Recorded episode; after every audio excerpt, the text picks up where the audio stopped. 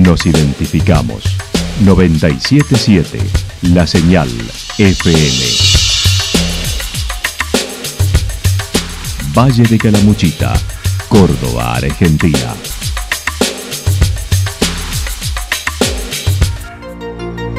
El más completo resumen de las noticias de la región, encontralos todos los días a las 12 y 30, a las 16 y a las 22 horas.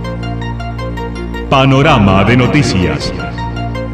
Por la 977, la señal FM nos identifica también con las noticias.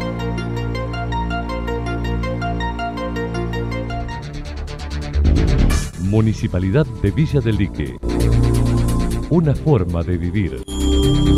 Gestión Ricardo Zurdo Escole.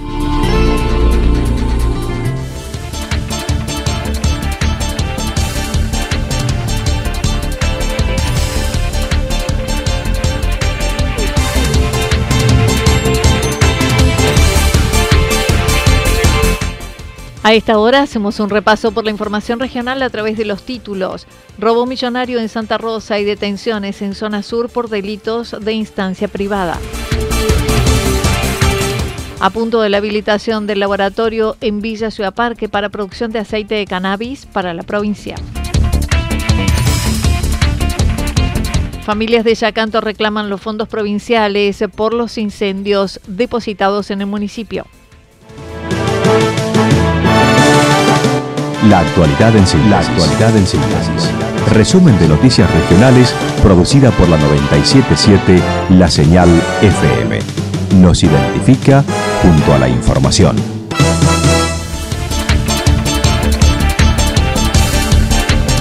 Robo millonario en Santa Rosa y detenciones en zona sur por delitos de instancia privada. Entre el martes y el finalizar la atención y el miércoles al iniciar la jornada comercial, los empleados de un corralón y artículos del hogar de Santa Rosa encontraron, habían ingresado malvivientes por el techo, robaron una suma importante de dinero del escritorio.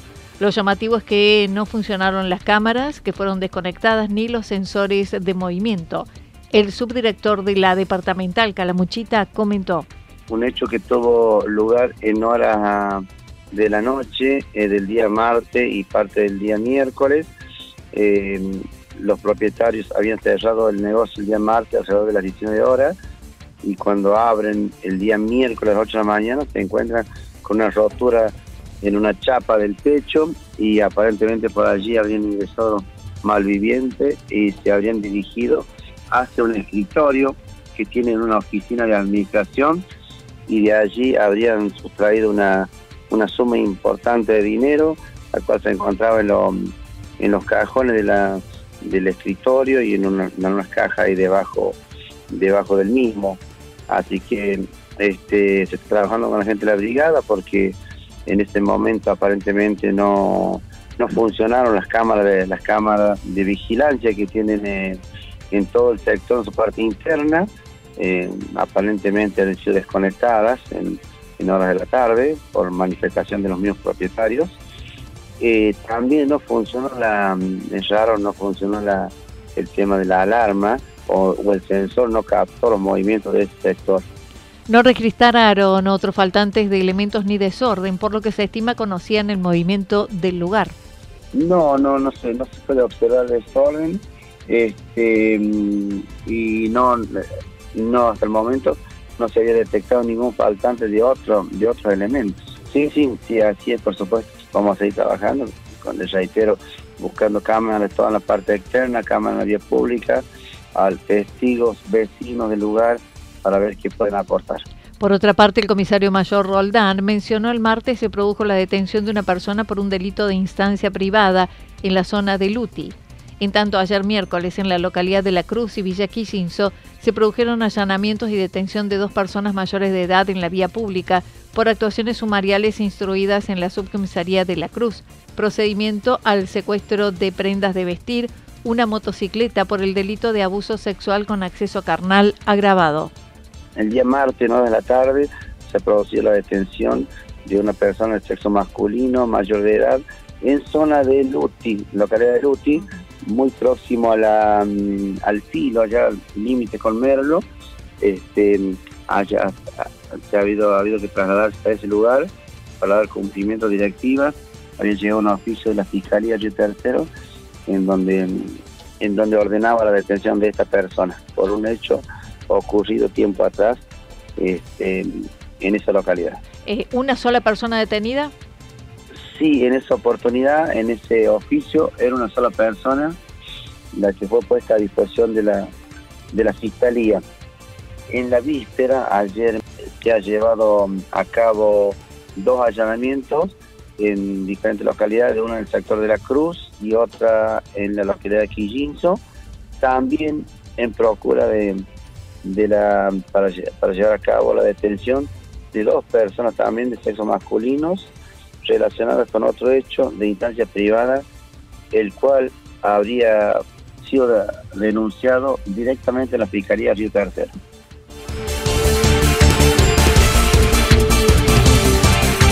A punto de la habilitación del laboratorio en Villa Ciudad Parque para producción de aceite de cannabis para la provincia.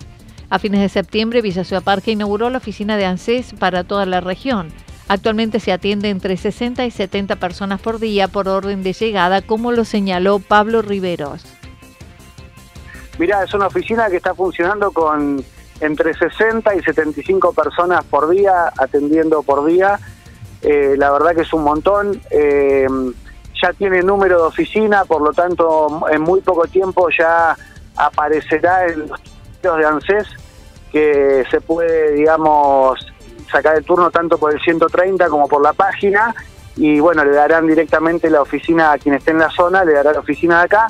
Mientras tanto, se atiende por orden de llegada. Luego de dos cursos regionales brindados como el de Intercuidados Comunitarios, Desarrollo Urbano, Recursos Naturales, siguen trabajando en obras que terminaron o a punto de terminar, como la pintada de dos dársenas de ingreso y egreso hacia puntos de alta demanda, como la Oficina de Turismo sobre la Ruta 5 y próximamente la ampliación del Centro de Salud. En, bueno, en esa construcción que es similar un cabildo que está sobre la ruta, nos pareció importante tener la Oficina de Turismo sobre la ruta y después también hay una salida de dársena, una dársena de salida muy importante, que es justamente a la altura del centro de salud, porque bueno, ahí entra y sale la, ambulancia, digamos, ¿no? La, unidad de traslado. Así que son dos instancias, no solamente que es el adoquinado de esa calle, que jerarquiza la, la entrada principal y le da mejor accesibilidad, sino que además las dársenas de entrada y salida le hacen mucho más una seguridad vial.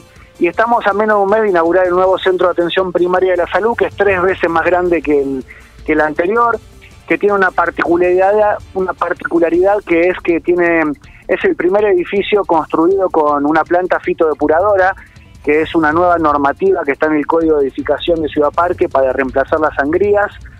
Con respecto a esta obra, en 30 días se llevará a cabo la inauguración que triplicará su superficie y servicios con un edificio ecológico que además tendrá el laboratorio de aceite de cannabis y próximos a poder proveer a la provincia del aceite contando con todo el proceso entero de producción en el lugar. Estuvo la semana pasada desde la Subsecretaría de Farmacología del Ministerio de Salud de la provincia, eh, bueno, haciendo una inspección para poder eh, habilitar la, sala de laboratorio donde se va a hacer la extracción de resina y la elaboración de aceite de cannabis que próximamente será, digamos, la etapa concluida de todo el, círculo de producción eh, y elaboración de derivados del cannabis para, uso medicinal. Estamos muy cerca de, sacar el aceite, va a ser el primer aceite de cannabis de la provincia de Córdoba que, que, mm, elabore un municipio con toda la trazabilidad de producción eh, genética y cosecha y elaboración es todo el, proceso entero, absolutamente el 100% del proceso. Además, el próximo jueves se presentará un libro sobre la identidad de la localidad con testimonio de pobladores, propuesta que se inició en la pandemia. A Villa Ciudad Parque a vivir, que son un montón en los últimos años, puedan conocer cuál es la historia de nuestro pueblo, cuáles fueron sus antiguos habitantes, cómo era nuestro pueblo hace 50 años atrás, cómo se fue poblando, cómo se fueron diseñando sus barrios, eh, bueno, eh, detalles interesantes, anécdotas.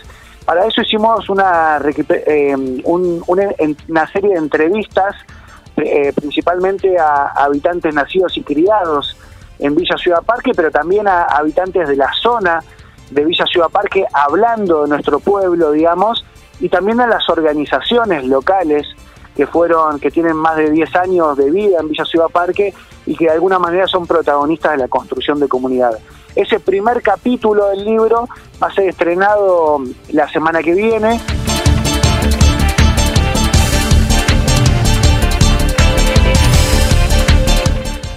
Familias de Yacanto reclaman los fondos provinciales por los incendios ya depositados en el municipio. Luego de los incendios sucedidos en Villa Yacanto el pasado 22 de agosto, el municipio realizó rápidamente un relevamiento de las viviendas dañadas de los vecinos y elevó el gobierno provincial el informe al 13 de septiembre. Los fondos llegaron a las cuentas municipales el pasado martes, pero no han sido distribuidos y los vecinos reclaman. Federico Lapín manifestó. Eh, bueno, em, cuando pasó todo, la verdad que en eso este, celebro el actuar municipal, porque hubo un relevamiento rápido de los daños y todo eso se pasó para provincia. Em, hacia el día 13 de septiembre se firma un acuerdo, un convenio, hay una reunión en el municipio, el cual hay un video colgado en las redes, eh, mencionando que para la siguiente semana, o sea, a partir del 13 de septiembre para la otra más tardar, se iban a destinar los fondos y bueno, se fue dilatando todo, estimo que a nivel provincial, pero los fondos ya están desde el martes de esta semana en el municipio. Y el pedido de todos los damnificados, en los cuales me incluyo eh, y represento la llamada, es poder darle celeridad eh, a la acreditación en las cuentas ya declaradas, que se están volviendo a declarar en el municipio de parte de los damnificados, para eh, tratar de cobrar el fondo lo más rápido posible y que no se dilate hasta el jueves de la semana que viene, eh, como se está tratando de pactar o se pactó en un inicio por parte del municipio. Que... Ante la situación inflacionaria, los damnificados solicitan la urgencia de hacerse de esos fondos que se ven licuados por la inflación y la falta de insumos. Desde el municipio les indicaron que los entregarían el próximo jueves. Bueno, el reclamo se entiende que en el contexto en el que está este, atravesando el país, donde, bueno, el dólar día a día se va disparando, por, por ende los costos de, volver a levantar una casa para las familias que perdieron la casa se van dilatando, ya hay un dinero prometido que obviamente no se va a actualizar, eh, y el reclamo viene por ese lado. Eh, más un pedido más que un reclamo es este, que se orqueste todo con la mayor celeridad posible para que además de ya estar eh, dañados, el daño por la situación del país se vaya perpetuando. Tal cual. Eh, en el tiempo. Ese, ese es el pedido que, estamos tratando de, que tome causa rápido. Esta mañana se reunieron con un representante del municipio que les informó las novedades y luego se presentaron en un acto con la presencia del intendente haciendo su reclamo. Son 29 familias que aguardan de esos fondos, 9 que le perdieron la totalidad de la vivienda y 20 en forma parcial. Somos 29 ah, familias. 29 familias. Eh, Sí, nueve que han perdido eh, casas, hogares y 20 con daños parciales. Y empatizamos, sí, con, la, con el tema de la parte burocrática, pero bueno, estamos ahora ya pidiendo que se empatice más para nuestro lado en este sentido, para que, tome curso lo más rápido posible. A ver, en la charla que tuve que tuvimos hoy era, bueno, si es martes, martes, si es miércoles, miércoles, si es jueves, jueves. Y bueno, no, la idea es que si puede ser el martes, que sea el martes. O sea, nosotros, todos los damnificados estarán presentes, así que que, no se dilate más. Imagínate que no hubo una promesa 100% certera de que, pueda pasar el martes, pero sí está la probabilidad. Eh, lo que quedó a oscuras es si está la probabilidad, ¿por qué no, no llega la promesa del 100%? Eh, nosotros los damnificados estaremos todos presentes, así que bueno, tiene que suceder la parte administrativa, que entiendo que hoy ya puede darse en, consejo, así que nada, todo esto es para, para poder darle salida a este asunto y que tenga un cierre.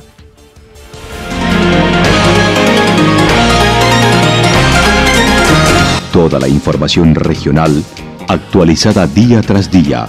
Usted puede repasarla durante toda la jornada en www.fm977.com.ar. La señal FM nos identifica también en Internet.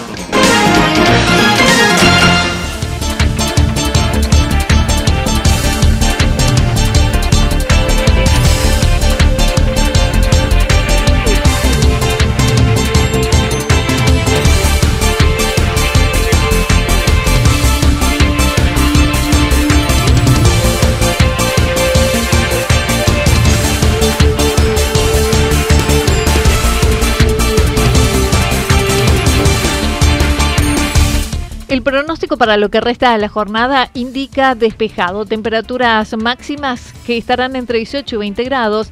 En la región, el viento del sector noreste entre 13 y 22 kilómetros por hora. Para mañana viernes, despejado, algo nublado, temperaturas máximas en ascenso entre 22 y 24 grados, mínimas entre 6 y 8 grados.